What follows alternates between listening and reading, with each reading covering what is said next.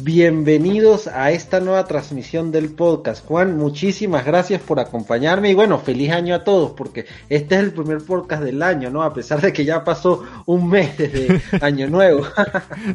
dos meses. no, bueno, dos meses sí, ¿verdad? Porque estamos a último de febrero, sí, sí, dos meses. sí, no, es que yo le dije a Giovanni, pues aunque sé que hacer un podcast improvisado ahorita rápido antes de que acabe febrero, para mínimo decir que en febrero hicimos uno.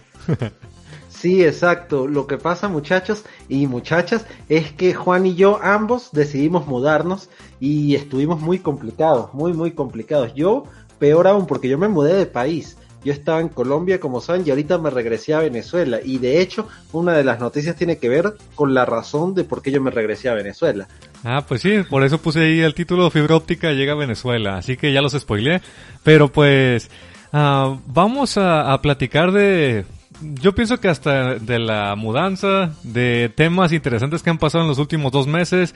Y gracias por estar aquí. Gracias también a los escuchas de las diversas plataformas de podcast. Y gracias también a los que están aquí en vivo en YouTube. Ya que como saben, primero transmitimos en vivo en YouTube, se graba el audio y después lo, lo pasamos a Spotify, Evox, Apple Podcasts y creo que hasta Google Play Music, ¿no? Sí, no, Google Play Music va a cerrar. Este, lo que tenemos es Google Podcast, pero sí, antes estaba en Google Play Music. Ah, pues me queda aquí cambiar el título. Entonces se llama Google Podcast, ¿o cómo es? Google Podcast, sí, Google ah, Podcast. Pues mira. Sí, Google Play Music va a cerrar. Me, me, llegó como un correo que yo creo que va a cerrar es por YouTube Music, todo lo están pasando para allá. Que por cierto, me inscribí en YouTube Premium para tener YouTube Music y hasta ahora me ha gustado. Ah, perfecto. De hecho, a ver si puedo cambiar de una vez el título. Aunque no me deja mover esto. ¿El título o la descripción? No, aquí en, el, en, en la pantalla de fondo dice, escúchanos también en Spotify, Evox, Apple Podcast y Google Play Music. Pero eso pues ya no va a ser. Pero quién sabe por qué no me está dejando cambiarlo, así que lo voy a cambiar al finalizar. Entonces. Sí. Ahí sí, está. Ok, pues muchas gracias a los que están aquí. Dice XP Forever, dice hola, extrañaba este canal. Gracias, XP Forever. Sí, XP Forever es uno de los escuchas más fieles, ¿no? Siempre está por ahí. Dice Axel que también, que él también extrañaba. Gracias, Axel. Moisés. Sí, Axel, ajá, también. Eladio Rocha. a Dani, Emanuel, Nina. Muchas gracias por estar aquí. Mira, somos 15 personas en el podcast. Genial. 16. Muy bien, entonces pues ojalá, ojalá que este año podamos llegar a las, a las 4000 horas. ¿Cuántos eran? ¿O cuántos eran? Sí, 4000 horas, 4000 horas de reproducción en el año y mil suscriptores, pero ya los mil suscriptores los pasamos, entonces por ahí ya estamos listos. Pero, o sea, comiento los requisitos generales, pues para los que sepan, ¿no? Porque recuerden que también tenemos un curso de YouTube, ¿no? Por si están interesados en iniciarse en este mundo. Ándale, sí, está en la descripción de, de este podcast, de este video. Y está en Udemy. Se llama Éxito en YouTube y Negocios en Línea desde casa. ¿Y qué les iba a comentar? Me... Se me hace curioso que vamos a tener que volver a esforzarnos por llegar a las horas, porque es los últimos 365 días. Y como, como no cumplimos con los 4000 horas, entonces es como iniciar de nuevo. Así que, que está bien, año nuevo, inicio nuevo. Sí, con más fuerza, ¿verdad? Sí, aunque, aunque miren, todavía como les comentábamos que estamos haciendo el cambio de domicilio, ah, todavía hay algunas cosas que me falta terminar y no sé si va a ser la semana que viene, pero de que vamos a retomar el podcast lo vamos a retomar. ¿En tu caso ya estás totalmente instalado? Sí, yo estoy totalmente instalado, lo que estoy es como readaptándome a la rutina. Y van a entender eso cuando empecemos un poquito con la noticia de por qué me mudé a Venezuela. Pero es eso nada más, pero yo ya estoy totalmente mudado. Ah, perfecto. No, yo no, yo tengo ahí cajas y cajas y basura que tengo que tirar y... Y ahorita, de hecho, antes de iniciar el podcast estaba conectando un cable compré un cable de Ethernet de el primero que compro de tipo ¿cómo se llama esto? ¿7? Ah, si es que es 5E, 6 y creo que hay 7 en, cuanto a velocidad. Y compré uno ah, se me olvidó cómo se le llama ese tipo de velocidad, pero básicamente la capacidad que soporta el cable de Ethernet. Y compré uno de, de nivel 7, que el más rápido que he tenido. Y me voy dando cuenta que nomás mide como un metro y no me alcanza a donde tengo la computadora. Así que tuve que, sacar el cable viejo, eh, que es 5E, pero funciona bien. Estamos escuchándonos bien, supongo, ¿no? ¿Todo bien? ¿Todo bien? Sí, sí, sí, se escucha bien. ¿Y tú cómo me escuchas? Sí. Bien. Muy bien. Ent- Entonces, pues ni modo, ah, por no haber revisado las medidas y pues ese tipo de cositas eh, tengo que adaptarme bien. De hecho, ahorita no sabíamos cómo iniciar el podcast. ya estamos preguntándonos. Sí, estábamos fríos. estábamos muy fríos. Ajá. Pero. Pero bien, bien. Ah, mira, dice Quitadeo que si todavía hacemos tecnodebate. Sí, todavía. Eh, dice que en Spotify no sube capítulos nuevos desde octubre. ¿No subiste el... Voy a el... revisar, voy a revisar, seguramente es alguna distracción mía. Como en ese momento estaba planificando todo lo de la mudanza, quizás se me pasó por alto. Voy a revisar y no importa, los subo todos juntos. Ah, ok. O si quieres, para que parezca que tenemos más contenido, sube el de diciembre primero. y espérate a, a una semana y subes el, el actual. Exacto, los voy subiendo así de forma tanteada. Ajá. Y más porque yo no sé si tuviste las noticias que ya Spotify está trabajando en un modelo de monetización para los podcasts. Ah, no, no sabía. A ver, cuenta esa mini noticia. No, pero es que no la leí, simplemente leí el titular. Ah, soy el peor, soy el peor, Juan. No, pero está bien, está bien. Ah, est- estaría bueno a ver cómo, cómo lo hacen. Aunque a lo que he escuchado de Spotify, cómo trata a los, a los cantantes, supongo que no esperemos ni un dólar al mes. Así que, Eh, Bueno, sí, es verdad, es verdad. Sí, sí, sí. a ver, a ver qué pasa. Pero es buena noticia, mínimo que, que salga para Que el café. para el café. Exactamente, exactamente, sí. Ahora entonces, ¿qué te parece si comenzamos con la primera noticia? Pero recuérdame, eh, ¿cuál es el número del podcast para saber quién comienza? Ah, mira, este es el Tecnodebates número 48, así que te toca a, a ti, me parece, en número par. Sí, porque yo soy par. Ajá. Ajá, de hecho, Yo cuenta la dinámica del podcast antes de iniciar. Ajá, claro, claro, la dinámica es muy simple. Juan y yo simplemente vamos recolectando noticias de la semana y venimos aquí a debatirlas. Eh, cuando es el podcast par, comienzo yo, cuando es el podcast impar, comienza Juan. Yo digo una noticia, Juan la otra. Juan no sabe las noticias que yo tengo y él no sabe las y yo no sé las noticias que él tiene. Y bueno, la idea es debatir, que, debatir entre nosotros, debatir con ustedes, que ustedes aprendan. Y cuando coincidimos en alguna noticia, pues nos gusta considerarlo algo de buena suerte, porque como no sabemos las noticias del otro, a veces suele pasar. Así es, y pues recuerden que esto lo transmitimos en vivo aquí en YouTube y después se pasa a las diversas plataformas de podcast.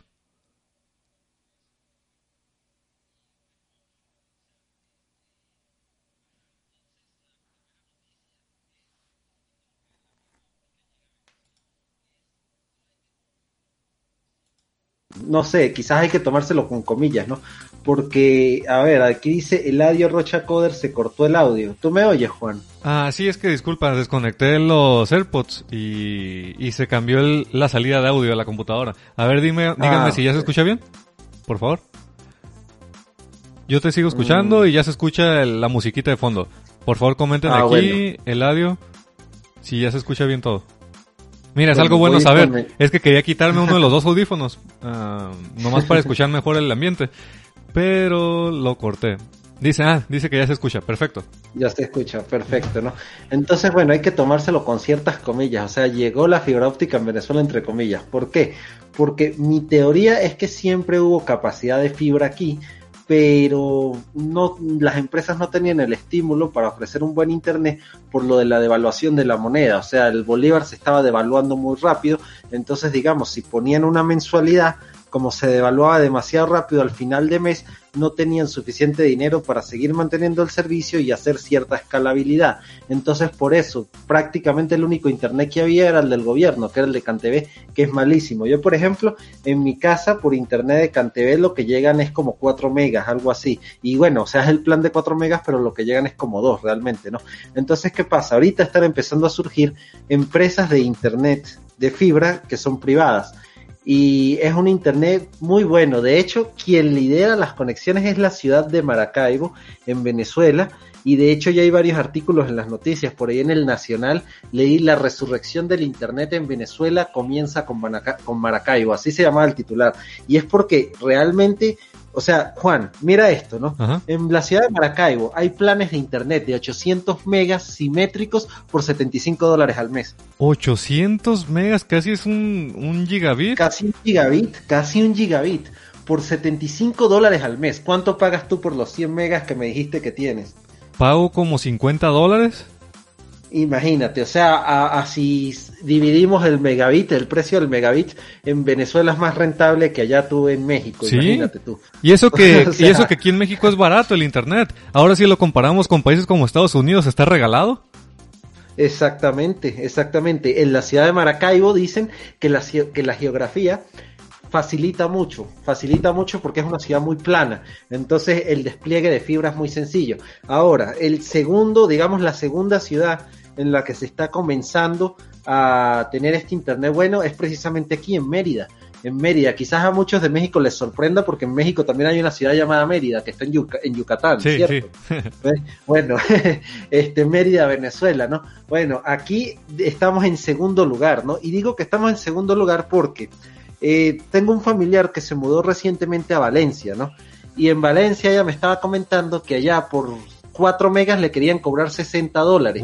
Está carísimo, está, está horrible. Eso sí está horrible pero aquí en Mérida yo por 200 megas estoy pagando 40 dólares. Por 200 megas, claro, hay mucha disparidad entre la subida y la bajada, porque tengo 200 megas de bajada, pero 40 megas de subida. Entonces eso sí me parece extraño. Pero aún así 40 megas de subida es muchísimo. El, yo el que tengo aquí es de 100, 100 megas de, de bajada y apenas son como 9 megas. Se supone que es el 10%, pero me llega como el 9%. Y te digo que pago como 50 dólares. Ajá, ahora bien, te cuento algo, ¿no? si quieres, abre un momentico, Juan, mi historia de WhatsApp para que tú veas esta mañana la prueba fast.com cuánto me cuánto me midió el internet y léelo tú. Ah, Ábrela un momentico para que tú veas. De hecho, es lo que te iba a preguntar, ¿qué onda con el PIN y todo eso? Ajá, pero mira, abre la prueba de fast.com para que tú veas. ¿En tu Instagram? Ah. Puede ser en mi Instagram, sí, puede ser en mi Instagram, en WhatsApp. Ah, también lo publiqué en Twitter. Dice, tu velocidad de internet es de 340 megabits por segundo, latencia 11, 11 ms, ms es microsegundos, ¿no? O milisegundos. no estoy seguro, ahora que me lo preguntas no estoy seguro. Ni yo me confundí, pero bueno, ah, de carga 12 y velocidad de subida 34 megabits por segundo, está genial. Y mira, también te dan el 10%, también te dan el 10% de subida. El 10%. Sí, aunque a veces, mira, se conectó Wendy. Wendy, ¿qué Wendy. Entonces, ¿qué pasa? A veces la velocidad de subida me llega a unos 46, por ejemplo, pero no pasa de 50. Digamos, es a veces como que tú sabes que los ISP siempre fluctúa un poquito la velocidad, digamos que me, me, me, da un poquito más de velocidad de subida de la que tengo, pero un poquito, pero fíjate que de bajada me da mucho más, mucho más, yo tengo 200 megas y fíjate, 340. me, ajá, es lo que te iba a preguntar, me da risa porque, por ejemplo, yo aquí he estado batallando, ah, mira una mini noticia, yo también contraté internet ah, en lo que me cambiaban el el que pago normalmente 50 dólares. Contraté uno de esos que no sé si allí en Venezuela hay, que te dan como un tipo de router donde ponen una tarjeta micro SIM de celular y ya agarras el internet inalámbrico de las de las uh, antenas. De las operadoras. Ajá, de las operadoras. ¿Ese es el que tienes tú? Ajá. Ese es el que tienes tú. No, es el que tengo secundario. Lo, lo puse porque ese ah. rápido no necesita instalación. Entonces lo puse y en lo que venía a instalar el normal estuve utilizando ese. Entonces, ese tipo de internet uh, tan solo son 5 megas de bajada, pero lo bueno que son 5 megas de subida. Lo curioso es que no sirve para trabajar, porque tiene como caídas constantes, microcaídas. Entonces estuve probando hacer transmisiones y no se puede, aunque la velocidad da, pero no se puede. Y estuve batallando mucho. Y lo curioso de esto es que el primer día que lo instalas se supone que la facilidad es que lo conectas a la luz y ya detecta tu dónde estás y como lo contrataste ahí en ese en esa casa, pues ya te da el internet, ¿no? Ya se conecta a las antenas, se triangula y, y todo bien. Lo curioso es que se supone que es de 5 megas de bajada, 5 de subida, pero el primer día, todo el primer día, tuve 100 megas. No, 60 megas, como 10 veces más. 60 megas de bajada y 60 megas de subida. 60 megas de subida es muchísimo. Y lo curioso es que estuvo así 24 horas. No sé si lo hacen adrede, como para que te impresione el internet la velocidad el primer día y la gente que no sabe de tecnología diga, empiece a decir, no, está perfecto el internet, me va muy bien. Y ya después de las 24 horas ya te va lento. no, no, no, sé cómo funciona ahí Porque todo es por computadora. De, detectar no es que digas, no, es que apenas está detectando que tienes el plan de 5 megas. Porque debería detectarlo en cuanto te conectas, ¿no? sí, es correcto. O también, no sé si será como una falla en la configuración. Aunque no, no creo. Puede, tiene más lógica lo que tú dices. Que puede ser como una estrategia de marketing, como para que la gente se impresione. Aunque claro, en mi caso, ya tiene dos meses este internet instalado porque mi hermana lo contrató antes de que yo me mudara a Mérida. Entonces ya tiene dos meses y pues ha funcionado igualito. Lo único que yo critico de este internet, ¿sabes qué es? Que, ajá, la empresa te pone 200 megas, correcto, pero te ponen un router que solo uno de los puertos es de un gigabit. Si tú te conectas por cable a los demás puertos, entonces son 100 megas. Ah, ok, sí, porque es lo, lo máximo, ¿no? Ajá, exacto, pero entonces deberían conseguir unos routers mejorcitos, ¿no? O sea, que tuvieran más puertos de gigabit, porque solo una computadora tiene para un gigabit. Ahora, este router es curiosísimo porque está todo en chino. Tiene las letras en chino, todo, absolutamente todo en chino, las luces en chino. Entonces la otra vez hubo una falla que duró como una hora de internet, ¿no? Y entonces se ponía en rojo una de las luces, pero entonces decía, eh, o sea, estaba en chino la luz. no sabes qué estaba pasando. Exacto, no sabía qué estaba pasando. Tuve que llamar, seguramente era una estupidez, pero tuve que llamar. Y entonces me explicaron que estaban instalándole el internet a otra persona y accidentalmente cortaron la fibra y dejaron sin internet a mi zona. Y entonces ah. tardaron una hora en arreglarlo. Oye, pero es curioso porque, por ejemplo, ese ese router que te digo que, que están dando de la telefonía es de Huawei, ¿cómo se pronuncia? Huawei. Huawei. Huawei. Huawei. Bueno, el, Huawei. Huawei. Y, y te digo que es curioso porque como que todo viene de Shenzhen. ¿Es Shenzhen la ciudad? Sí, todo se fabrica en Shenzhen. De hecho, yo no sé si tuviste un canal que se llama The Strange Parts, ah, el que hizo un iPhone. Digo, el que hizo un, iPhone con, con partes, creo. Ajá, exactamente. Eh, ese video fue allá en Shenzhen. ¿Ves? Sí, sí. Sí, todos eso allá. En Shenzhen. A ver si, a ver si no tiene ahí un tipo de programación para que le enviemos datos de qué navegamos a su país. Exacto, puede ser, como es el gobierno chino, es perfectamente posible. ¿Verdad? Pero bueno. Sí, sí. Mira, dice que se corta el directo, dice Isaac. Pues a ver, Isaac, a ver si es tu internet. Por favor, dígame los demás. Wendy, uh, Wendy, por favor, nos puede decir. O alguien aquí. Sí, Wendy. O la otra persona, Eladio, que había dicho, Eladio. En Shenzhen tienen todo en electrónica, lo sabré yo, dinos si se corta. Pues mira, me extraña Isaac porque, por ejemplo, el audio de Juan a mí no se me ha cortado. Entonces, si por ejemplo fuera mi internet, se me cortara el audio de Juan. Ajá, igualmente no escucharé. Exactamente, igual a Juan no se le ha cortado mi audio. Eh, nomás andaba troleando, nomás andaba troleando. Quería llamar la atención, pero ya. Sí, sí, sí, No, no, de hecho, ya, ya, somos casi 20 personas en vivo. Por favor, denle like. Les agradeceríamos mucho. Eso nos ayudará mucho a que compartan esta transmisión. Y de hecho, si no lo han visto completo el video, si van llegando, les agradeceríamos que lo vieran ya en el canal cuando se suba. Y pues gracias Wendy, dice que sí, que ella le va bien. Ah, pero bueno, entonces estábamos que, que ya tienes internet, que estás en Venezuela y que es de fibra óptica, contrataste 200 megas y te cuesta 40 dólares. 40 dólares al mes, ¿no? Y ajá, y entonces estaba explicando también que las dos ciudades en donde está llegando inicialmente es en Maracaibo y en Mérida, ¿no? Ahora, ¿no? Digamos, hablando de los otros planes que hay en Maracaibo, que es que yo me impresiono, ¿no? Entonces, a principio, para los que están recién llegando, en Maracaibo tienen plan de 800 megas simétricos por 75 dólares. Esta es la empresa Maracaibonet, pero hay otra que se llama Full Data, eh, que te ofrece, creo que es lo mismo, 800 megas simétricos por aproximadamente el mismo precio. Y hay otra empresa que se llama AirTech, que sí es más, eh, más lenta la velocidad, 600 megas simétricos por 60 dólares al mes. Entonces sigue estando bien. En cambio aquí en Mérida este, hay tres empresas, ¿no? Está Fibranet, que es el que yo tengo, eh, que realmente la empresa se llama Netu, ¿no? Pero tienen el, digamos, como que la subsidiaria aparte que es Fibranet, ¿no? Ahora, este, está Viginet. Viginet es la otra que está instalando fibra en Mérida. Entonces los precios no son tan buenos como en Maracaibo, pero sí mucho mejores comparado al casi todo el internet del resto de Venezuela. Porque es que lo que a mí me impresiona es que en la capital, Caracas, todavía no hay tan buenos planes de internet, aunque lo único que llega ya es Fibranet. Fibranet sí llega, pero en pocas zonas, creo que solo en la castellana. No sé si alguien de Caracas me, me escucha ahorita como para que me diga cómo está el Fibranet allá, porque sé que sí ha llegado, pero no ha llegado a toda Caracas, muy, muy pocas zonas, muy, muy pocas zonas. Aquí, ajá, entonces vamos a hablar de Viginet. Entonces, 100 megas en Viginet te cuestan 90 dólares. No está tan bien, pero sí mucho mejor que en el resto de Caracas, que en el resto de Venezuela, perdón. Porque, por ejemplo, creo que tengo un amigo que por 15 megas lo que paga es como 20 dólares, algo así. Y mira, ahora que hablas en dólares y que me habías comentado que, que, empresas no quieren entrar al, al, país porque por la devaluación de tu moneda, ¿cómo crees que la gente va a poder contratar eso o será simplemente enfocado para empresas o, o gente que gana dinero por internet que gana en dólares?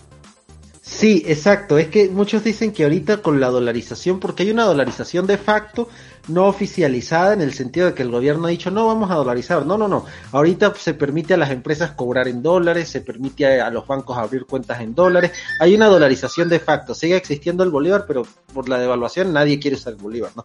Entonces, ¿qué pasa? Este, hay una hay dos Venezuelas, ¿no? Porque hay mucha gente que gana en dólares, bien sea porque trabaja por internet, bien sea porque tiene empresas y entonces pues puede cobrar en dólares, eh, bien sea porque tiene familiares afuera y le mandan dinero desde afuera, así como por ejemplo como pasa en países como El Salvador, que dicen que El Salvador se mantiene puro de las remesas, bueno, algo así.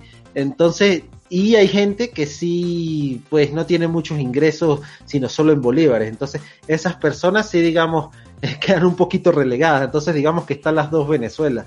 En la mm, porción de la población que tiene acceso a los dólares, a, porque cobran por, por la divisa directamente, y los que cobran en bolívares que sí tienen todavía una situación un poquito fea. Por ejemplo, tengo una prima, ¿no? Una prima que trabaja de en una tienda de esas de ¿cómo es que se llama este tipo de tiendas? que hacen torticas, como tiendas como para llevar a una chica a una cita, ¿no? Porque hacen que si cócteles, hacen torticas, cosas así, como un café, ¿no? Bueno, este, a ella lo que le pagan son 40 dólares al mes. Uy. Entonces, sí, entonces Mira, y eso estaría curioso que si ya teniendo la, la infraestructura para la fibra óptica pudieran hacer tipos de nodos, porque por ejemplo aquí en México hay algo como intermedio, que digamos que hay un nodo de fibra óptica para toda una colonia y de ahí ya se divide en, cable o en de este cómo se llama en cobre. Digamos como que llega a un hub en, al inicio de la colonia y ya le da abastecimiento a toda la, a todas las personas que será unas unas 100 familias, 200 familias y, y de una sola línea de, de, fibra óptica ya abastecen por, por cobre a todas las demás a las casas. Entonces tal vez podrían hacer algo así de que nomás agarren una, un, un nodo de fibra y abastezcan aunque sea, ya ves que me dices que normalmente tenían como 4 o 2 megas, tal vez que sea de, de, de 5 a 10 megas pero que esté barato. sí, exactamente. Ahí, la empresa esta Netuno sí está poniendo fibra óptica con cobre y lo que da es 12 megas el plan mínimo. Pero, por ejemplo, yo, yo lo que tengo sí es fibra óptica hasta el hogar. Aquí me llega un cable de fibra óptica directamente. Este, igual, los planes estos que llegan en Maracaibo son fibra óptica al hogar. En otras ciudades, en otros estados, creo que es que todavía no ha llegado la fibra óptica al hogar y por eso es que en Maracaibo y en Mérida hay tan buena, tan buena conexión. De todas maneras, corríjanme si me equivoco, alguien de Venezuela, si en su ciudad hay fibra óptica hasta el hogar. Eh, por ejemplo, estuve viendo que la empresa este Intercable eh, en estos días empezó a, ofrecer los planes de fibra. Comenzó apenas estos días. Eh, que digamos, Intercable es el competidor directo de Netuno, ¿no? Es la otra empresa así privada de, telefonía, de, internet y de televisión por cable que tiene alcance nacional, ¿no? Eh, y estuve viendo y tienen en algunas ciudades, como por ejemplo en la ciudad de Barquisimeto, planes de internet inalámbrico, ¿no? Creo que esto se llama Ubiquiti o, o WiMAX, no sé, hay varias tecnologías, ¿no? Y estos planes de internet inalámbricos llegan a los 20 megas. Mm, ok. Pues mira, esperemos que con ese internet nuevo uh, abra las puertas a que más gente pueda trabajar desde casa, porque ya teniendo una buena cantidad de internet de subida ya puedes empezar a, a generar contenido y trabajar. y, y, no solo videos, así como nosotros, sino también, por ejemplo, ser freelancer, trabajar desde casa y poder tener videollamadas bien y, poder tener tu oficina y, trabajar bien. Sí, de hecho aquí en Mérida hay muchos freelancers, muchísimo, muchísimos freelancers. Aquí lo que está todavía molestando un poquito es la luz. Sigue habiendo problemas de luz de todas maneras en esta zona en la que yo tengo la oficina, porque me faltó contar la historia completa, ¿no? En mi casa la fibra todavía no ha llegado, sigo teniendo el internet ADSL de 4 megas que pone CanTV, que es una porquería. Yo lo que hice fue aquí en donde, en la oficina la tengo es en el negocio de mi papá, que está en una zona donde sí llega el internet, entonces papá me cedió una oficina, no me cobra alquiler ni nada, y contraté mi internet y tengo mi oficinita, ¿no? Este, entonces aquí en esta zona por suerte no se está yendo la luz, no se está yendo la luz porque estamos al lado de la empresa de electricidad que se llama Corpoelec. En mi casa sí la están quitando como tres horas día de por medio, más o menos. Entonces todavía ya sí, exacto. Pero por lo menos son, son constantes, o sea, las horas son constantes cuando las quitan. Eh, no constantes, no es difícil saber más o menos cuánto la, cuándo la van a quitar. Un freelancer puede trabajar perfectamente con un powerhouse de, con un powerhouse de estos de 300 watts, ¿no? Que tú puedes mantener la computadora y los equipos de internet encendidos y casi que te aguanta como unas 8 horas, ¿no? Un freelancer perfectamente y esos powerhouse lo que cuestan son como 300 dólares. Ah, ok. ¿A poco sí duran tanto? Claro, si es una lacto y es un, un modem y un router nada más, sí. Eh, porque recuerda que los powerhouse, digamos, están pensados para eso, no un UPS. Aunque un UPS normalito, normalito, normalito, yo se lo puse. Mm, claro, pero si tú conectas a una computadora, yo eh, esos UPS de media hora, yo lo puse al router y al modem de mi casa allá y, este se lo puse a mi mamá porque mamá da clases de español por internet, mamá también es freelancer, ¿no? Entonces ella, digamos que no le afecta tanto las idas de luz porque ella da clase de una tablet. Entonces claro, yo se lo puse al modem y al router, se va la luz y ella puede seguir dando su clase normal. Ahora bien, eh, quedo impresionado porque dura como cuatro horas porque claro, el modem y el router no jala tanta corriente como una computadora. Entonces la medida de media hora es para una computadora. Ah, ok. No, pues entonces está bien. ¿Eh? Mientras tengas tu celular. Eh, ajá, exactamente. Entonces, este, digamos que en Mérida los freelancers ya pueden trabajar, ¿no? En Mérida. Oye, entonces, ya se puede trabajar. Entonces, Giovanni, esas cortes de luz son a nivel nomás de, de casas, porque si puedes tener internet significa que la compañía de internet tiene, no sé, sus generadores o tendrá ahí su, su línea directa y que no les cortan la luz. Sí, sí, los nodos deben tener respaldo energético, no sé, eh, realmente no sé, no sé si es que la, eh, los cortes no los están haciendo a nivel de empresa o quizás tienen energía solar o, generador por, por, tú sabes, por combustible. Este, aquí en Mérida, aquí en Mérida hay unas empresas de energía solar que te ponen una instalación solar de un gigawatt, no, un gigawatt, sí, un gigawatt son mil megawatts, sí eh, por 1.600 dólares, una instalación de energía solar. 1.600 dólares, pero es... Eh, ah, bastante, ¿no? Pero es la, la inversión 1.600 y ya no pagas más. Mm, exacto, la inversión 1.600 y ya. Tú pagas los 1.600 y te lo ponen. Entonces, este, pues, aunque yo te digo algo, yo creo que una instalación de energía solar quizás convendría más en Maracaibo que aquí en Mérida. Primero porque en Maracaibo quita mucho más la luz muchísimo, muchísimo más. Este, algunos están diciendo que solo tenían cuatro horas diarias de luz. Realmente no sé, porque no vivo allá. Me impresiona que solo tengan cuatro horas diarias de luz porque es mucho, ¿no? Pero entonces, ¿qué pasa? Este, en Maracaibo hace mucho calor, muchísimo. Es una ciudad que a veces te puede llegar hasta los 50 grados, ¿no? Entonces, puede ser que quite mucho la luz por la cantidad de aires acondicionados que haya. Entonces, como con la crisis de Venezuela, el sistema eléctrico empezó a fallar mucho, quizás no, no daba para, para darle energía a tantos aires acondicionados y quizás por eso quitan tanto la luz. Entonces, claro, hace mucho calor precisamente porque es una ciudad muy a nivel del mar, llega mucho el sol, entonces una instalación de energía solar pues como que funciona mejor allá. En cambio, Mérida es una ciudad que es como muy nublada, ¿no? Oye, ¿y, es por problemas políticos o es por problemas que no tienen combustible para quemar, para, para abastecer la, cantidad de energía que requiere la ciudad? Mm, no, no, no. Aquí la energía en Venezuela viene de represas. Total, ah, enteramente de represas. Aquí en Mérida en la zona de El Vigía hay una termoeléctrica que este, quema gasoil. ¿Cómo le dirán al gasoil en México? Diésel. Supongo. Diésel, diésel, ajá. Bueno, ¿no? Le, eh, quema gasoil y creo que es una planta de como 3000 gigawatts, algo así. Pero esa planta nunca llegó a estar 100% operativa. aquí el problema, aquí el problema comenzó fue este más que todo político, ¿no? Porque el, se quería implantar el socialismo, entonces el presidente Hugo Chávez, el expresidente, empezó a estatizar todas las empresas, las empezó a estatizar. Y real, sabemos, o sea, es que es algo que no tiene discusión, el socialismo y el comunismo no sirven. Por algo la Unión Soviética se vino abajo, o sea, no sirven, no sirven, así de simple. Porque no es lo mismo que una empresa privada tenga su estímulo de trabajar bien porque tiene sus clientes, a que haya, porque tú sabes que los directores de las empresas gubernamentales son simplemente políticos, no son empresarios, reciben es un sueldo. En cambio, un empresario ve que la empresa no le está yendo bien y tiene el estímulo para trabajar bien.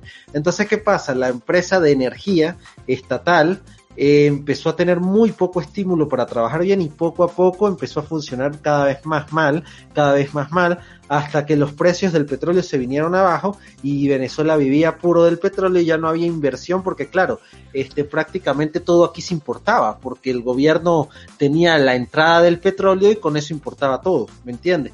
Entonces ya los precios del petróleo se vinieron abajo, todo se exacerbó con las, sanciones, aunque la culpa no es de las sanciones porque bueno, hay muchos problemas políticos y Estados Unidos sancionó, eh, dejó de, de comprarle petróleo tanto a Venezuela, pero la culpa no es de las sanciones, estemos claros que fue la falta falta de inversión que vino abajo todo. Entonces, este, ya no había cómo invertir en el sistema eléctrico. De hecho, una de las represas de aquí del estado de Mérida, que es la hidroeléctrica José Antonio Páez, ya ni siquiera está trabajando. Prácticamente la única represa que le está dando energía a toda Venezuela es la, la central hidroeléctrica Simón Bolívar, ¿no? Que es la tercera más grande del planeta, imagínate. O sea, tenemos una buena represa, pero por falta de inversión no está generando la energía que debería generar. De hecho, en, los, en la época buena de Venezuela, en la época buena, y estoy hablando antes de Hugo Chávez, la central hidroeléctrica Simón Bolívar le exportaba electricidad a Brasil. Uy, de, de, tanto que le sobraba, de tanto que producía. De tanto que le sobraba, exactamente. También en el estado en el estado Táchira está otra represa muy muy grande que se llama Uribante Caparo, creo. El lado bueno. Hay es que el, lado, bueno de todo esto es que la gente está ah, acostumbrándose pues a, ahorrar y a tener soluciones como la que tú dices, como la de las, los bancos de baterías y, y, tecnologías como la solar. Así que el día que todo se recupere, pues van a estar de sobra, supongo, van a estar mejor. Sí, exacto, van a estar de sobra, exactamente. Ahorita más bien, más bien, lo bueno, lo bueno, lo bueno con la bajada de los precios del petróleo y con las sanciones es que el gobierno no tiene dinero para mantener este socialismo que quería poner y no tuvo más remedio que liberalizar la economía, permitir las empresas privadas, por ejemplo, ahorita hay empresas privadas de internet y está la sospecha de que van a privatizar la luz también. Si privatizan la luz, se resuelve el problema de luz, porque ¿qué pasa, Juan? Aquí la luz es baratísima, es muy barata. Yo no pago ni un dólar al mes de luz. Ni un dólar. ¿Eh? Ni un dólar, o sea, es muy barata, es demasiado barata, pero yo te digo algo, de nada sirve que sea barata y que se vaya tanto, exacto, si no hay, es preferible que sea cara como era en Colombia, que en la casa donde yo vivía se pagaban como 400 mil pesos de luz, pero es porque vivía mucha gente, porque es una casa donde se alquilaban habitaciones, ¿no? 400 mil dólares de luz divide 400 entre 3, es, son, eh, ajá, cuatro, para sacarlo a dólar, pues. O sea, 100 mil pesos son como 30 dólares. Entonces, ponle como 90 dólares al mes de luz. ¿Ves? No, sí, yo. Pero nunca se iba la luz, nunca se iba, jamás. Yo aquí pago el aproximado de unos. como 15 dólares mensuales. Ok pero son pocas personas, ¿verdad? No, pues soy yo solo. ah, ok. Entonces, claro, en cambio allá, porque eran muchas personas, eh, porque era una casa donde alquilaban habitaciones, una residencia compartida. Entonces, claro, con tantas personas, imagínate, el consumo de luz se dispara. Y de paso había un aire acondicionado, porque Cúcuta es una ciudad muy calurosa, muy, muy calurosa. De hecho, siempre me quejé, ¿te acuerdas? Sí. Ah, es lo que te iba a preguntar, que ya no se escucha el ventilador. ¿Qué pasó ahí con, con el clima? No, pero es que Mérida es lo contrario, es muy fría, Mérida es muy, muy fría. Aquí la temperatura promedio son 14 grados por ahí. No, pues ya te, ya vas a estar feliz en eso, en ese aspecto. Sí, sí, exactamente, está bien, sí, sí, sí, ¿ves? Y bueno, esa es la historia del Internet de Venezuela, está comenzando su resucita. ¿Cómo es? Se está resucitando, comenzando en Maracaibo, siguiendo con Mérida y esperemos que poco a poco se termine de expandir a todo el país. Y bueno, estoy de regreso en Mérida. ¿Qué te parece ya si pasamos a, la segunda noticia? Perfecto, pero antes hay que saludar a las personas, a leer sus comentarios.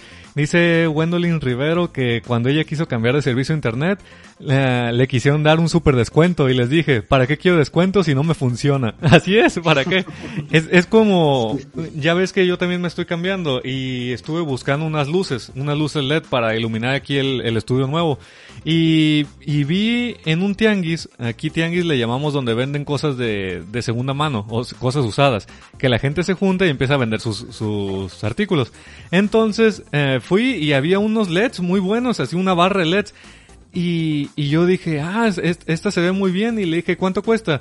Y, y, me dijo, 250 pesos, que sería el equivalente a unos 12 dólares, 13 dólares, más o menos. Y le dije, ah, pues puedo ir a probarlo. Me dijo, sí. Y ya fue a probarlo y no servía. O sea, no prendieron las luces. Entonces ya le, se lo devolví, le dije, no, sabes que no funcionó. Y me dijo, te lo dejo en 150. Y le dije, pero es que no sirve, no me va a servir. Me dijo, te lo dejo en 100. Y le dije, pero no sirve. o sea, ¿de, qué sirve que me estás haciendo descuento? ¿De qué sirve que me hagas descuento si no me va a servir? claro, claro.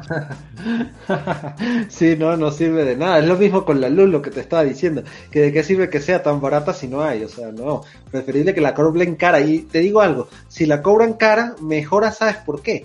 Porque la gente empieza a ser más consciente con la luz, la empieza ah, a administrar mejor. Y entonces, claro, baja la demanda eléctrica. Por ejemplo, en Maracaibo, tú sabes que Maracaibo, dicen, es la ciudad más calurosa de Venezuela, pero los, antes de que empezaran los problemas de luz, los maracuchos decían que era la ciudad más fría de Venezuela. ¿Por qué? De tanto aire acondicionado que había. En todos lados un aire acondicionado y mira, lo tenían pero a todo dar que tú prácticamente que tenías que llegar llevar un suéter a Maracaibo, porque en la calle te lo quitabas, pero cuando entrabas a un sitio te lo tenías que poner. a ver si no era... Ya ves, eh, por ejemplo, una vez me tocó ir de vacaciones a Las Vegas y ahí es pues desierto. Está horrible el clima, llega a los 50 grados centígrados. Y, y toda la gente pues en sus automóviles y en todo, en toda casa, en todo edificio tienen aire acondicionado. O clima, como le llaman también algunos. Entonces, estaba bien horrible porque estabas bien fresco, bien, bien frío y de repente caliente, caliente, caliente. En lo que caminabas al carro, luego frío otra vez y, la verdad no sé cómo la gente no se torcía, cómo no, no queda el, músculo todo contracurado. pues sí, pues sí, lo mismo pasa en Maracaibo, lo mismito pasa. Bueno, pasa ahorita con los problemas de luz, si no hay luz pues quedas en el calor, ¿no? Pero cuando hay luz es lo mismo. Yo, de hecho, yo siempre me he preguntado cómo habrán sido los primeros miembros de, la, de las ciudades como, como Las Vegas. Habrán dicho, ah, mira, un desierto, no hay agua, no hay nada, hay que ser una ciudad. ¿Por qué? No, no entiendo por qué decidieron eso. Sí, sí, sí, sí. Supongo que, que no sé, en, en, en ciudades desierto de verdad, no, no, es que no, no, no busco, no, no encuentro explicación por qué habrá ciudades que totalmente está el clima horrible y la gente decidió a, tener la ciudad ahí. Sí, Ahora sabes qué, Juan, me da, me da risa como tú lo dijiste, porque tú dijiste me tocó ir de vacaciones a Las Vegas, como si no tuvieras más remedio, y apuesto que la pasaste súper bien, porque Las Vegas es una ciudad súper turística, con hoteles, casinos. Ah, es que, es que aquí me tocó, es como, por suerte fui. Ah, ok, ya, ya, ya, ya, ya. Yo cuando me dicen me tocó, este, entiendo como que no tuve más remedio. Ah, como que tuve, órale, no tuve más remedio que ir. Yo todo triste, todo triste. Ah, me tocó ir. ah, sí, sí, sí, sí. Ah, no, no, no, por suerte, por suerte. dice, dice ah, Wendy, pobrecito, tuve que ir a Las Vegas. tuve que ir a Las Vegas. bueno, bueno, vamos a, a saludar a los demás. A Ricardo Den, ¿qué onda? Buenos días. A Hugo González, dice que se escucha perfecto. Isaac José Ramírez, Trenos Ortega, a Sofía, ahí no alcanzo a ver bien. Lo sabré yo, Eladio. Pues gracias a las personas, el Rincón de la PC, gracias a las más de 20 personas que están aquí, si le dan like les agradeceríamos mucho. Ah, bienvenidos de nuevo al podcast que ya teníamos ahí un par de meses, pero ya vamos a, a continuar. Tal vez no estas semanas, tal vez no todas las semanas, pero aunque sea de manera quincenal, le dije a Giovanni. De manera quincenal Sí, y ya, Exacto. y ya que, que me adecue bien, que ya está todo listo aquí, pues ya semanalmente otra vez. Y de hecho una de las cosas que quiero hacer es, es le voy a decir a mi, a mi pareja que, que me ayude a poner thumbnails y a poner ah, ya mejor aquí en el canal para ver si, si llegamos a las 4000 horas.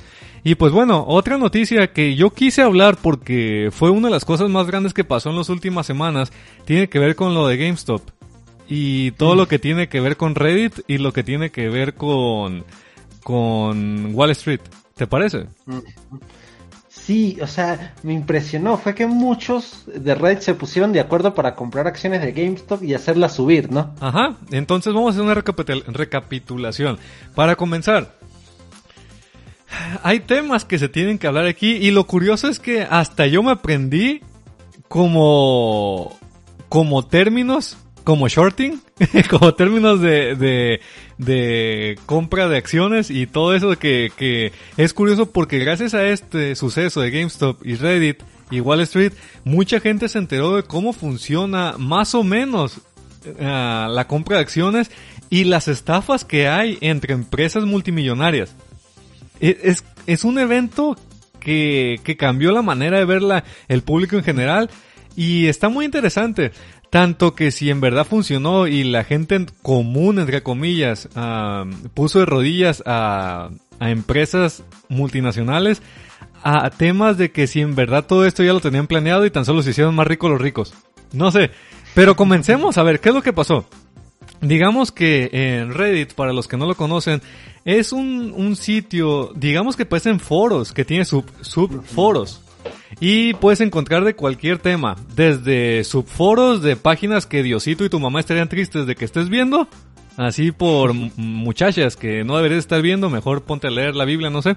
Pero el punto es que hay, hay subforos desde eso hasta subforos, no sé, de bicicletas, de videojuegos, de artistas, de computadoras, de cualquier tema inimaginable que, que puedas pensar. Supongo que lo único que no son temas, ah, no sé, como, como, como, ¿qué tipo de temas no podrá haber? Supongo que, que criminales o cosas así, ¿verdad? Claro, cosas ilegales, Ajá. obviamente, digamos.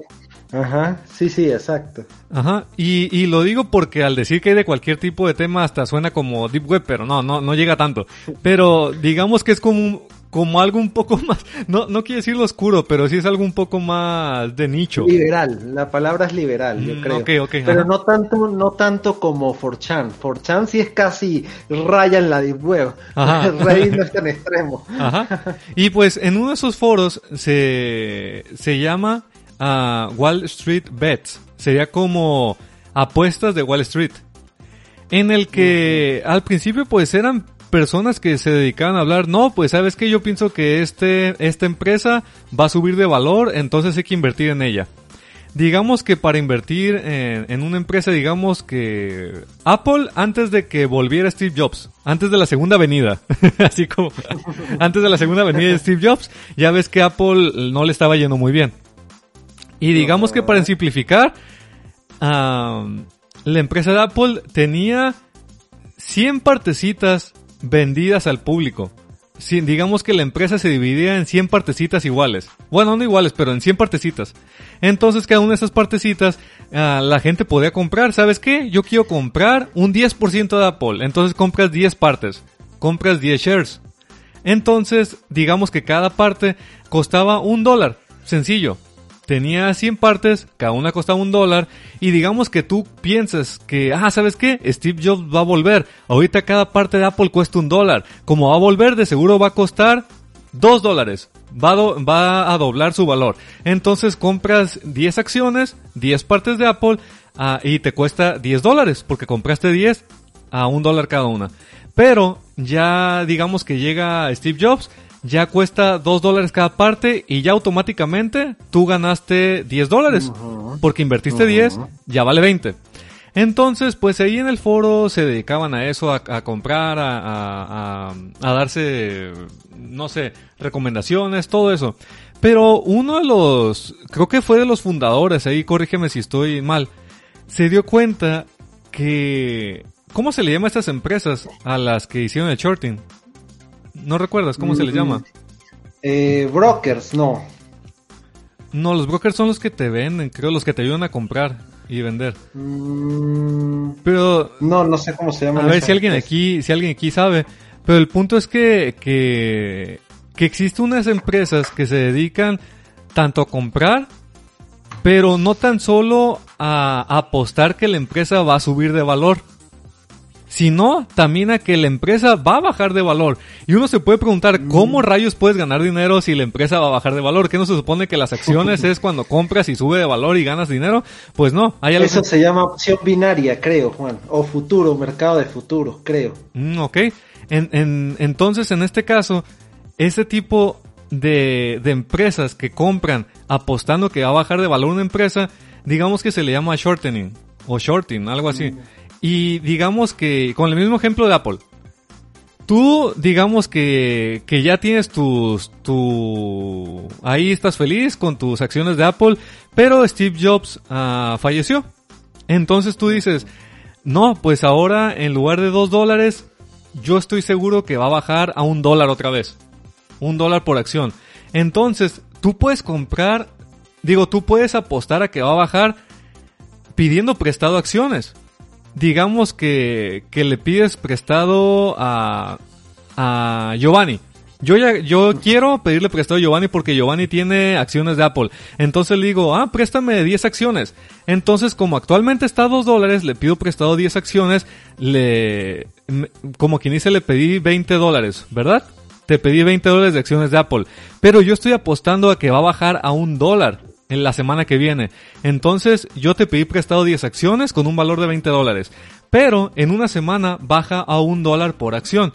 Entonces, ¿qué es lo que pasa? Tú, Giovanni, me dices, no, ¿sabes qué? Devuélveme mis acciones, devuélvemelas, tengo que, que venderlas antes de que siga bajando más. Entonces, antes de que yo se las devuelva, yo lo que hice fue ah, venderlas. Yo las vendí a 2 dólares, ya gané mis 20 dólares, y ahora que te tengo que devolver a ti tus acciones, ya nada más te tengo que pagar ah, al valor actual. Digamos que ya vale un dólar otra vez. Ya nomás te pago 10 dólares a ti y yo ya gané 10 dólares. Mm, a ver, tal vez me eh, está confuso porque lo digo muy rápido, pero digamos que te pido prestado a ti cuando valía caro, ¿ok?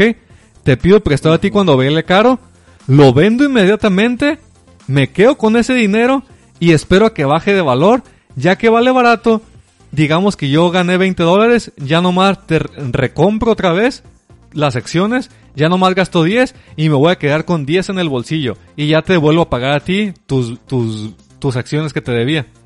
Entonces algo así hicieron los de los de Wall Street Bets, se dieron cuenta que unas empresas que de a tiro tienen mucho dinero, mucho mucho dinero, están apostando porque la empresa norteamericana llamada GameStop de videojuegos está apostando porque iba a quebrar, que iba a bajar sus acciones demasiado. Entonces, ¿qué es lo que hicieron?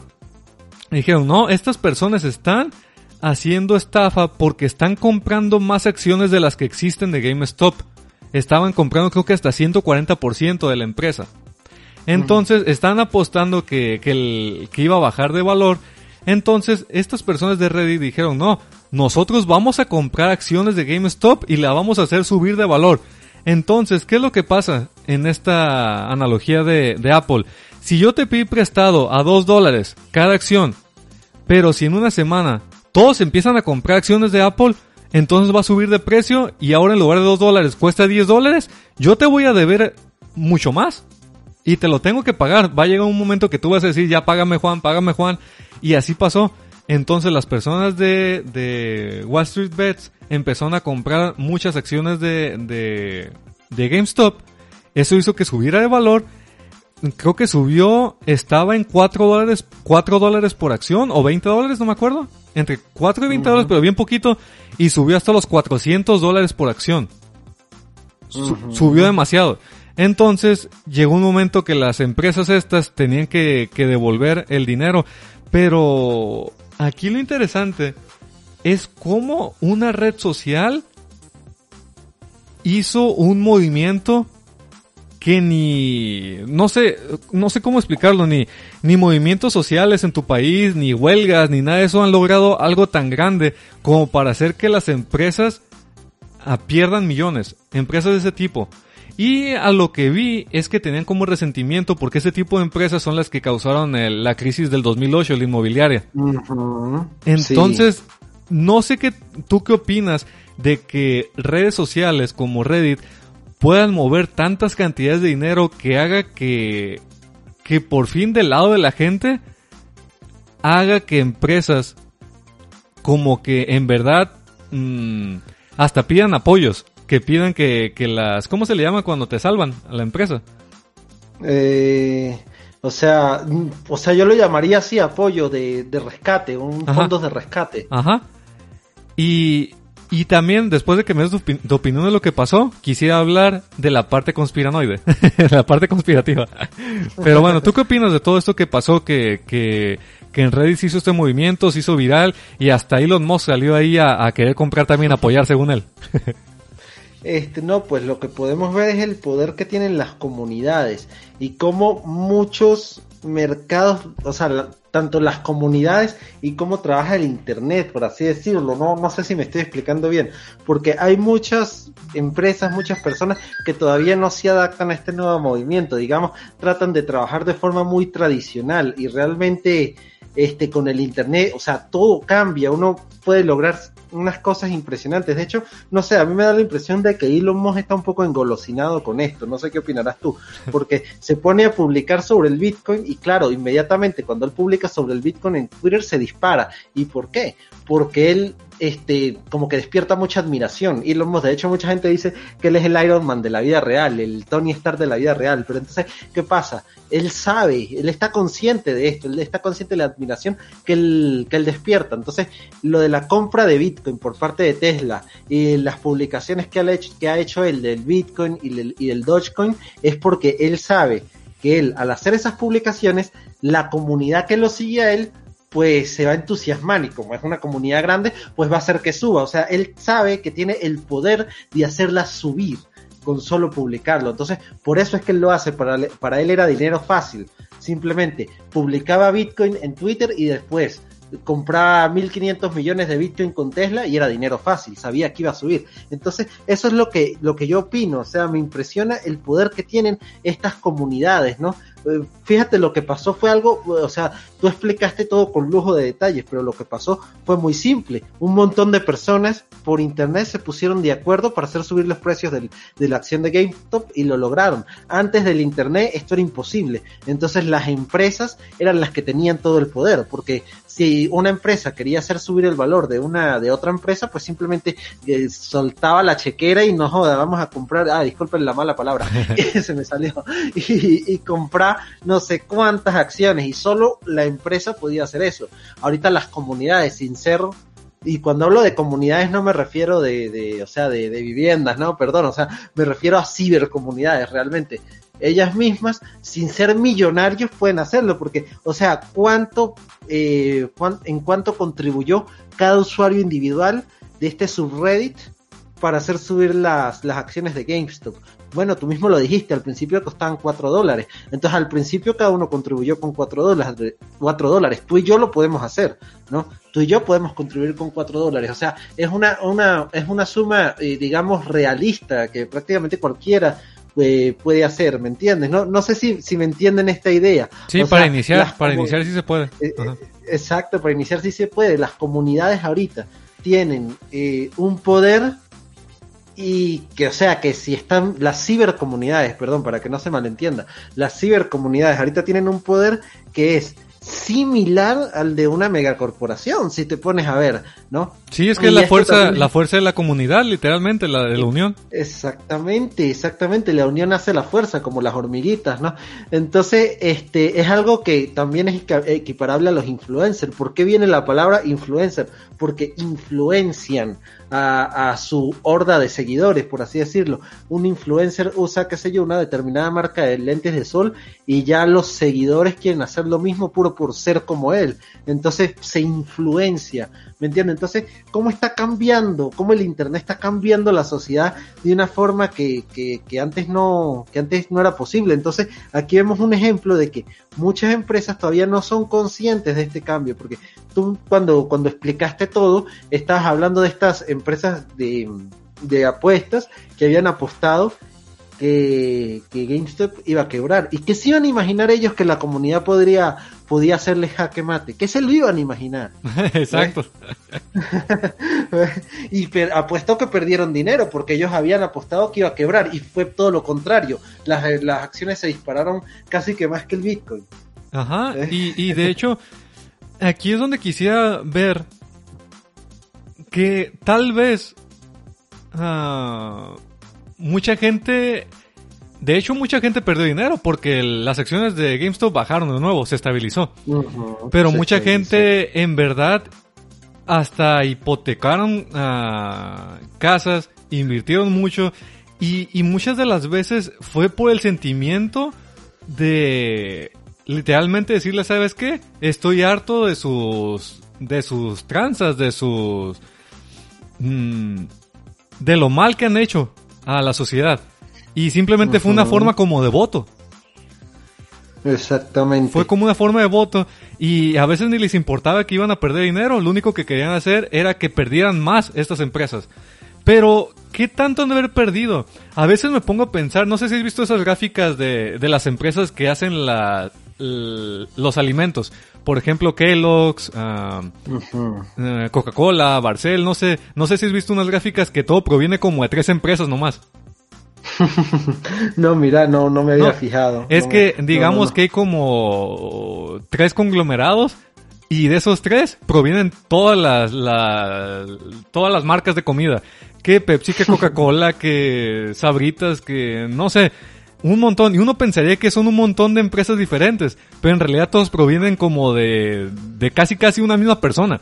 Entonces me pongo a pensar que tal vez esa, esa empresa sí perdió mucho por lo, porque bajó de precio GameStop, pero a lo mejor las mismas personas que tienen esa empresa tienen otra que están apostando que subiera. Y, y ganando es dinero. Posible. Es posible, y entonces quedan, aunque no, o sea, si utilizando matemáticas básicas, puede ser, ¿no? Pero ponle que apuesten la misma cantidad a que gane y a que pierda. Este, al final quedarían con lo mismo. ¿Me entiendes? Porque si tú, qué sé yo, menos 50 le sumas más 50, no sé, no sé si me entiende. Entonces, polo, este, eh, diferentes, signos diferentes se restan, Ajá. ¿no? Entonces quedaría cero. Entonces la ganancia neta sería cero. Entonces, puede ser lo que tú dices, pero siempre, siempre habría pérdida, porque o bien apuestan una cantidad de dinero mayor Ah. Aunque también hay que ver cómo se juega, porque quizás es como las apuestas de los caballos, ¿no? Que tú sabes que tú le puedes apostar, este, le puedes apostar, eh, ¿cómo es el asunto? Muy poco dinero al caballo más lento, pero si ese caballo llega a ganar la carrera, tú ganas un dineral inmenso, pero es porque es la, la poca probabilidad de que ese caballo gane. En cambio, tú al caballo más rápido le apuestas mucho más dinero, pero es dinero más seguro, lo que pasa es que la ganancia es menor quizás es, es, similar a las apuestas de caballo, ¿no? O sea, quizás ellos invierten una porción en que también va a subir, entonces es barato invertir en también va a subir, pero si llega a pasar, pues las ganancias serían impresionantes. No sé si me entiendes, también puede ser algo así. De que sea que se maneje con probabilidad. Sí, tal vez. Pero también el punto que dices de, de que a fuerzas tienen que apostarle más a uno que a otro, porque si no, no habría ganancia, tiene sentido también, no lo había pensado. Exactamente, exactamente, tiene sentido, exactamente. Y eh, tú sabes que también te iba a comentar algo, pero se me fue la idea. Cuando empecé a hablar de los caballos, como que se me fue la idea, qué fastidio. Pero sí, lo tenía en la puntica de la lengua, te lo iba a decir. Ah, no, no, no, ya, ya me acordé. Era que mucha gente también hipotecó las casas, yo creo que es por lo del FOMO, ¿no? Fear of Missing Out. Ah, Ven sí. que mucha gente está ganando mucho dinero y les asusta perdérselo y se arriesgan. De hecho, esto pasó en 2017 cuando el Bitcoin se disparó a 20 mil dólares, que muchos hipotecaron las casas y cuando el Bitcoin colapsó, pues perdieron dinero. Ahorita algo parecido está pasando porque, sin embargo, el Bitcoin no colapsó, bajó un poquito y no ha vuelto a subir más. De hecho, tú sabes, Juan, que yo siempre he sido renuente a las criptomonedas, siempre. ¿Por qué? Porque me, o sea, primero yo pienso que las criptomonedas son negativas para la población en general. Negativas porque su descentralización se presta a negocios ilegales. Fíjate, ¿cuál es la, la, moneda favorita de los hackers? Las criptomonedas. O sea, así te, se te instala un ransomware y no te cobran por PayPal, te cobran por criptomoneda, ¿me entiendes? Y es porque si te cobraran por PayPal inmediata, o sea, más rápido que inmediatamente PayPal les bloquean. En cambio, la descentralización hace que nadie les pueda bloquear los fondos. Entonces, se puede vender droga por internet por criptomonedas. Se puede hacer cualquier cantidad de mafia por criptomonedas. Entonces yo pienso que son negativas para la sociedad. Eh, eh, mucha gente alaba la descentralización, no que yo soy mi propio banco, pero ajá, ¿y qué pasa con que, con que los bancos estén centralizados? Tú con tu dinero haces lo que te da la gana, o sea, si yo, si yo, lo, si yo me quiero gastar todo mi dinero en apuestas, pues es problema mío, ¿me entiendes? O sea, yo no veo, yo no veo que la centralización de los bancos te limite en ninguna forma. Tú puedes hacer lo que te da la gana. creo, que, creo que lo, lo que estaría bien sería como algo intermedio, en el sentido de que ya no se pueda imprimir dinero. Exacto, que ya no se puede imprimir dinero porque, por ejemplo, lo que pasó aquí en Venezuela, que el gobierno no tenía más entrada de dinero, se puso a imprimir mucho dinero y el bolívar se devaluó como, o sea, se devaluó demasiado. Pues Entonces, sí, sí debe haber algo intermedio, como una mezcla entre moneda fía y trabajando con tecnología blockchain que también permita transferencias económicas, porque esa es otra. A veces a uno se le van muchas comisiones en transferencias. No sé cómo serán las transferencias en México, pero por ejemplo, para digamos poner un ejemplo más global, las transferencias dentro de Estados Unidos. Si es por Wire, te cobran 30 dólares para emitir la transferencia y luego 15 dólares para recibirla. Sí, es que... es que, de hecho, creo que China ahorita ya, ya tiene su propia moneda digital, ¿no? Están trabajando en eso. sí, están trabajando en eso. Pero el blockchain permitiría transferencias muy, muy económicas, muy económicas. ¿Ves? Aquí en Venezuela, pues lo de las transferencias no sabría cómo decírtelo, porque como casi nadie quiere usar el bolívar, entonces por eso estoy más informado con las transferencias de, de, dólares en Estados Unidos, ¿no? Pero no sé, dinos en México más o menos cuánto te sale una transferencia. Pues mira, si es entre Aquí mismo en, México no, no, Ajá, no te cobran. Ah. No te ah, cobran. Pero los, los impuestos y la ya viene cuando es de un país a otro. o se utiliza, por ejemplo, PayPal. PayPal siempre te cobra entre el 2.5 y el 6%. Exactamente, sí, sí. Aquí, aquí en Venezuela son, si son transferencias bancarias normalitas, si no te cobran nada, pero si es la transferencia de pago móvil, que es que tú transfieres usando el número de celular, que se hace efectivo de una vez independientemente si es diferente banco, ahí sí te cobra una comisión más alta, pero ahorita no recuerdo cuánto es. Mm, ok. Pues sí, a ver, es que de por sí ya, no me acuerdo cuánto por ciento era, pero era algo grande, como decir el 80% del dinero es electrónico, son puros bits, son puros unos y ceros en computadoras.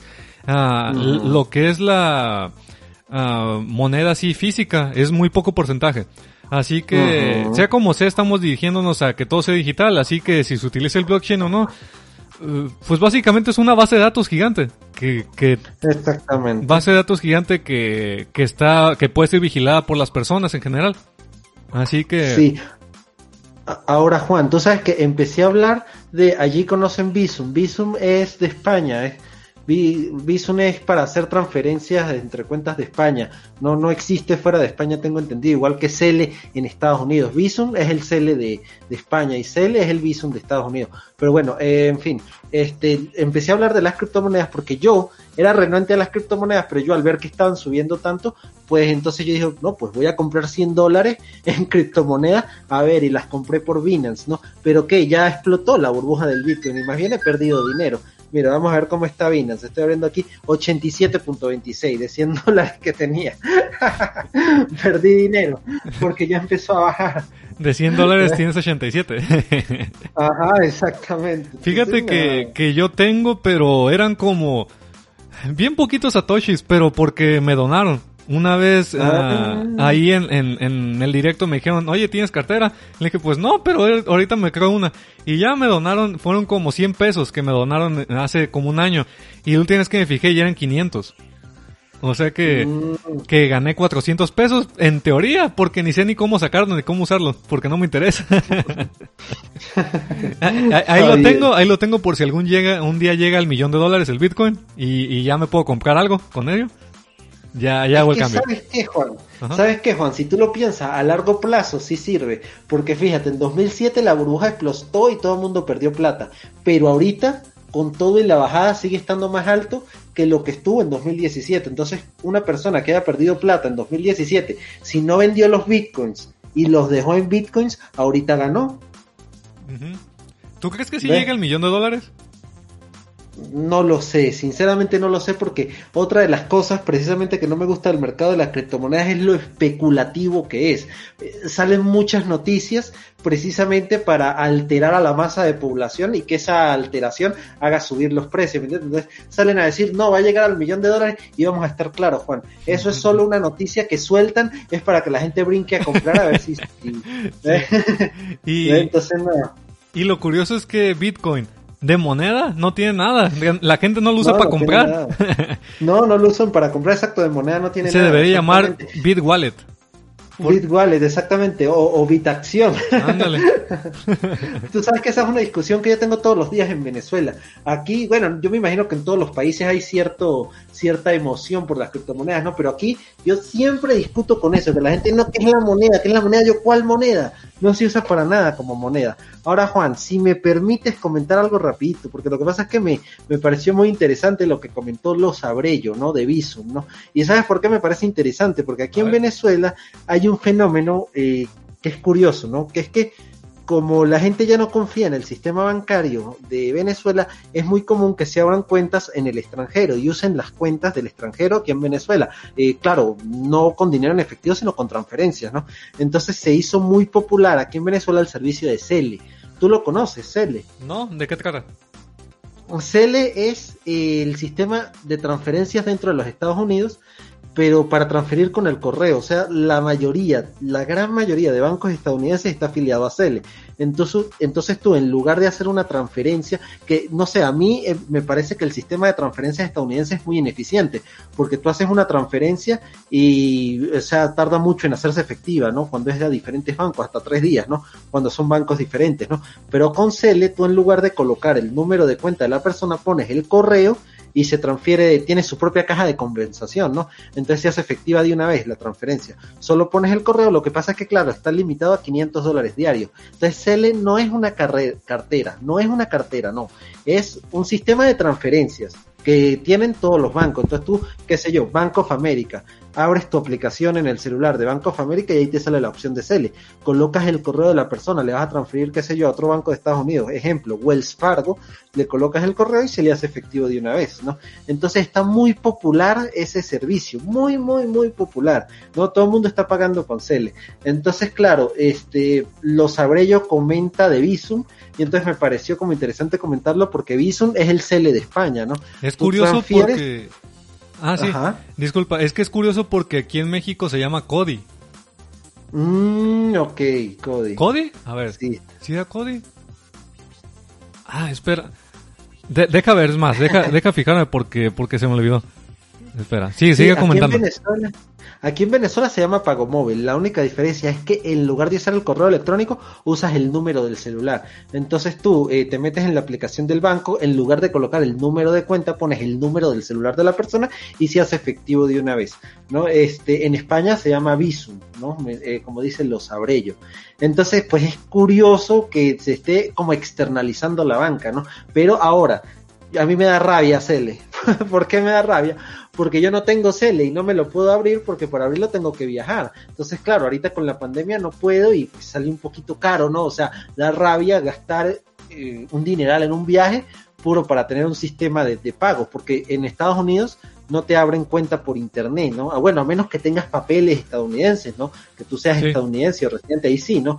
Pero a un extranjero no. Tú para abrirte cuenta como extranjero tienes que ir. Y de hecho, de hecho, es tanto así la, la popularidad de los servicios que en Caracas hay una sede de Bank of America, ¿no?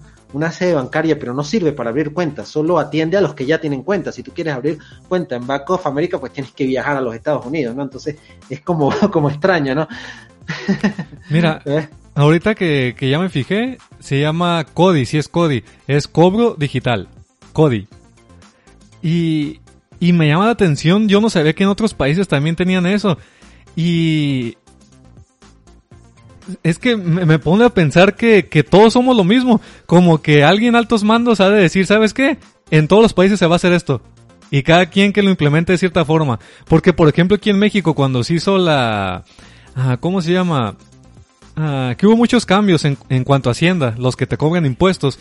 Ah, ¿Cómo se le llama cuando hacen un cambio grande? Este, ¿Reconversión monetaria? no. no una reforma, reforma sendaria. Reforma, Ajá, hicieron una reforma sendaria en 2014 y como en 2016 todo lo que estuvieron haciendo la reforma sendaria, que es de que todos de todos los cobros de impuestos fuera digital, todo exactamente igual, la manera de hacerse lo estaban haciendo en Perú, pero con otro nombre. Y, y, y, unos años antes se hizo lo mismo, pero en Estados Unidos. Es como si, si dijeran los que controlan todo América, ¿sabes qué? Las cosas se van a hacer ahora sí, empiézalo poco a poco en cada país. Y vayan viendo cómo va funcionando, lo que funciona, lo que no, y vayan implementándolo en cada país diferente. Y... Sí, como que se imitan, ¿no? También puede ser que ven que funciona en otro país y lo aplican en este como... Ah, yo, yo quería ser conspiranoico. Yo quería que, que hubiera reptilianos que... Pero sí, tiene más sentido que nomás se copian. sí. Sí, sí, sí, exacto. Y, y, y esto de... Fíjate que aquí en México, no sé, en tu país son los demás, esto de Cody mucha gente decía, no, el gobierno nomás nos quiere vigilar qué es lo que estamos comprando, que nos que hay que seguir usando efectivo. Y a la gente no se ha hecho popular eso aquí. No se ha hecho popular. Aquí los pagos digitales son muy muy populares porque precisamente por la devaluación del bolívar ya no había efectivo, entonces las personas no tenían más remedio, pero por ejemplo noté en Colombia que sí les gusta como que más manejar el efectivo cuando estuve viviendo en Colombia y antes, antes de que hubiera problemas con el efectivo aquí, obvio, las personas preferían el efectivo. Ejemplo, no sé, un mecánico que tú ibas, que le ibas a pagar por transferencia, no, y ¿cuál transferencia? Dame efectivo, ¿no? Ejemplo, ¿no? Pero ahorita no, ahorita en cualquier sitio, cualquiera, cualquiera, cualquiera, yo creo que hasta hasta un vendedor ambulante aquí en Venezuela te cobra por transferencia. Está como, ¿sabes qué me recordaste? Que cuando inició la pandemia, cuando estuvo fuerte, Ah, las iglesias pedían limosna por, por, por, intercambio bancario, por cómo se llama, por transferencia bancaria. y, me daba risa porque, porque por televisión o por internet ponían ahí las letras de, bueno, el número clave de el, número para hacer la transferencia de la, de la donación. y, y, me dio risa porque dije, ah, mira, bien avanzado ya la iglesia. Está como, como, no sé si esto es de broma, pero una vez vi un video de unos vagabundos que estaban pidiendo dinero y decían, no, no tengo efectivo. Dice, no, aquí tengo mi terminal. Y saca la terminal de, para que pase la tarjeta. Hola, sí, sí, sí, sí, sí. No, no, no, no, no, no, no. es que, pues sí, sí, si llegamos a un punto que todo esté digitalizado, pues hasta los vagabundos van a tener que tener su celular ahí, aunque sea un celular viejito, cacahuatito, como mi Cayo es, el que te digo que, que estoy bien feliz con él. Y... Ah, te lo compraste un Cayo no sabía. Sí, sí, te lo comenté en el último podcast, creo. Sí, ah, no recordaba, de hace dos meses. de hecho, hasta lo, lo... Aquí, ¿sabes qué es un 7-Eleven? Sí, sí, tú me... Eso sí recuerdo que me lo comentaste. Ajá, una tienda de conveniencia, aquí se llama Oxxo, que en cada esquina hay. De hecho, su eslogan es a la vuelta de tu vida. parece que te están amenazando, que te que están en todos lados. El punto es que ahí está anunciado en el primer celular con es de Oxxo. Eh, creo que el, modelo es Cayo 001. Eh, ya se me olvidó el nombre del celular. Pero el punto es que, que ahí tengo WhatsApp, ahí tienes YouTube, tienes Messenger y, y tienes navegador de internet. Y todo por un celular de, de menos de 30 dólares. Y de hecho es un poco caro, porque he visto que celulares con KUS hay desde 10 dólares. Entonces, mm. entonces yo tengo que conseguir uno definitivamente. Sí, e, es, que yo no, yo, yo se lo pedí de, Navidad a mi novia porque nomás por, por el hecho de tenerlo. Porque se me hizo curioso porque es parecido a, a Firefox OS. Ah, claro, claro. Que todo es por web. Está basado. Ajá. Eh, sí, en ese está basado. Y, y no sé, a mí me llamó la atención y, y creo que va a servir para que en un futuro existan celulares de 10 dólares que sean smartphones ya totalmente, porque esto es como algo intermedio, porque no es feature phone, pero tampoco es smartphone en su totalidad. O, aunque sí lo puedes catalogar como smartphone, fíjate, porque casi casi tiene las características de los primeros celulares Android. Casi, casi. Mm, claro, pero, claro. pero con pantalla pequeña, sin ser touch. Mm, En- claro, entonces, ah, lo interesante sería que llegue un momento que, que toda población tenga acceso a Internet, aunque sea con, con celulares de, de este tipo. Y va a llegar un momento Mm. que puede ser que, que simplemente la gente utilice todo digital, que ya no exista moneda impresa. No sé. Mm, Pero quién sabe cuánto falta. Es que estaría curioso que, que la gente que te pida limosna te lo pida por celular. Sería muy cómico, sería muy cómico y sería como paradójico, porque piden limosna pero tienen un, un celular, o sea. Ajá, pero si llega un punto que está como las computadoras estas, las, las Raspberry One, o cómo se llama estas Raspberry Pi, pero que, que son de 5 dólares. Es que imagínate que llega un punto que existan celulares, ponle que no cueste tan barato hacerlos, pero, pero que esté subsidiado, que literalmente te venda un celular a un dólar. De este tipo. Ujú. Y, y, y ponle que a ellos no les cuesta hacerlo un dólar, ponle que les cuesta hacerlo cinco dólares, pero que el gobierno lo subsidie con tal de que toda persona tenga celular. Claro. y, y si llega Claro, a costar sería- tan barato, pues todos tendrían. Sí, y no sé si pudiera haber algo así, una especie de, de internet gratuito. ¿Te imaginas que Facebook, Google eh, y Microsoft, o sea, todas las empresas que trabajen con internet, no sé, se junten en un mega conglomerado para ofrecer internet gratuito con tal de que haya más personas recibiendo sus servicios, ¿no? O sea, de hecho, creo que Google más o menos tenía planeado algo así con el proyecto Loon, Ajá. de ofrecer internet gratuito en zonas de África y claro, la, el, ¿Facebook digamos, el objetivo de fondo, ajá, Facebook también, el objetivo de fondo es que iban a tener más clientes, así de simple. Sí, es que antes de que alguien más les coma el mercado, pues que se hagan fans de su empresa, de que les Ajá, dé internet. Exactamente. Sí, y Juan, ya van a ser aquí las 3 de la tarde y bueno, tengo un compromiso, entonces creo que ya deberíamos ir finalizando el podcast, bastante largo, ¿no? Sí, de hecho este podcast fue más de, de plática porque no tenemos anotado noticias, nomás hablamos ahí más o menos. Y, y pues Sí, para avisarles que vamos a, a tratar de hacerlo quincenal y ya yo pienso que nomás van a ser unos dos más, porque yo pienso que después ya va a ser seguido el podcast. Y de hecho, oye, con tu internet nuevo, ¿no estaría genial que, que pudiéramos hacerlo con video ya por fin? Pues sí, también pudiera ser, claro, ¿por qué no? Sí. Yo lo que no tengo es una buena cámara, porque no estoy acostumbrado a grabar. Pero con la cámara de la Lacta, mientras tanto, hasta que consiga una buena cámara web. Sí, estaría bien. Aunque, a- a- sobre todo también porque supongo que al algoritmo le va a gustar que, que existan caras, porque ya ves que, que detecta cuando hay sonrisas, caras y todo eso. Y, y sí me gustaría que, que ya que estemos, es más, hay que proponernos eso, que mientras, mientras hagamos así normal, sin salir nuestro rostro, que siga, que sea quincenal. Pero el día que ya nos digamos, ¿sabes qué? Ya vamos a hacerlo en vivo, así mostrando ah, nuestro estudio. Ya, ya hay que hacerlo cada semana. Sí, es correcto. Sí, es buena bien. idea. Es buena idea también transmitirlo en Instagram, por ejemplo. Sí, sí. Ok, pues así lo hacemos. Y pues gracias a las más de 20 personas constantes que estuvieron aquí, les agradecemos mucho. Por favor denle like, ah, apóyennos y, y si no vieron el inicio, también nos ayudarán mucho que vean el inicio. Y por favor recuerda, Giovanni, en qué otras plataformas estamos, que por cierto, ah, prometiste que vas a subir los podcasts a las que faltan. Sí, sí, sí, voy a estar, voy a estar pendiente de eso. Estamos en Spotify, en Nux y en, en Google Podcast y en iTunes. ¿Cómo es que se llama? iTunes o Apple Podcast. Apple Podcast. Apple ¿verdad? Podcast me iTunes parece. como que cerró. Sí, iTunes como que está cerrando. cerró. Pues igual que Google Y, Play Music. este, Ajá. Ajá, igual que Google Play Music. Y bueno, este, recuerden seguirnos en nuestras redes sociales. Twitter, mi Twitter es Yobaelpe, el Twitter de Juan es Tech Motivacional, eh, mi Instagram es Yocode Tecnología, el de Juan es vida.programador, nuestros canales, que es Juan Villalbazo, el de Juan, Geocode, los canales secundarios que sería Init el de Juan y Geotest el mío y está también el canal del podcast, suscríbanse a este canal también. Y bueno, este muchísimas gracias, muchísimas gracias por el apoyo. Sí, y por ejemplo dice Fernando, ay caray, sí volvieron, dice, ah, llegué tarde, ah, no te preocupes Fernando, velo por favor completo, eso nos ayuda otra vez, ahorita se va a quedar en el canal. Sí, sí, sí, retrocede, retrocede el dial de reproducción y lo completo, no te vas a aburrir. muchísimas gracias y nos vemos otra ocasión. Hasta la próxima. Dale. Chao, se cuidan. Gracias, Juan.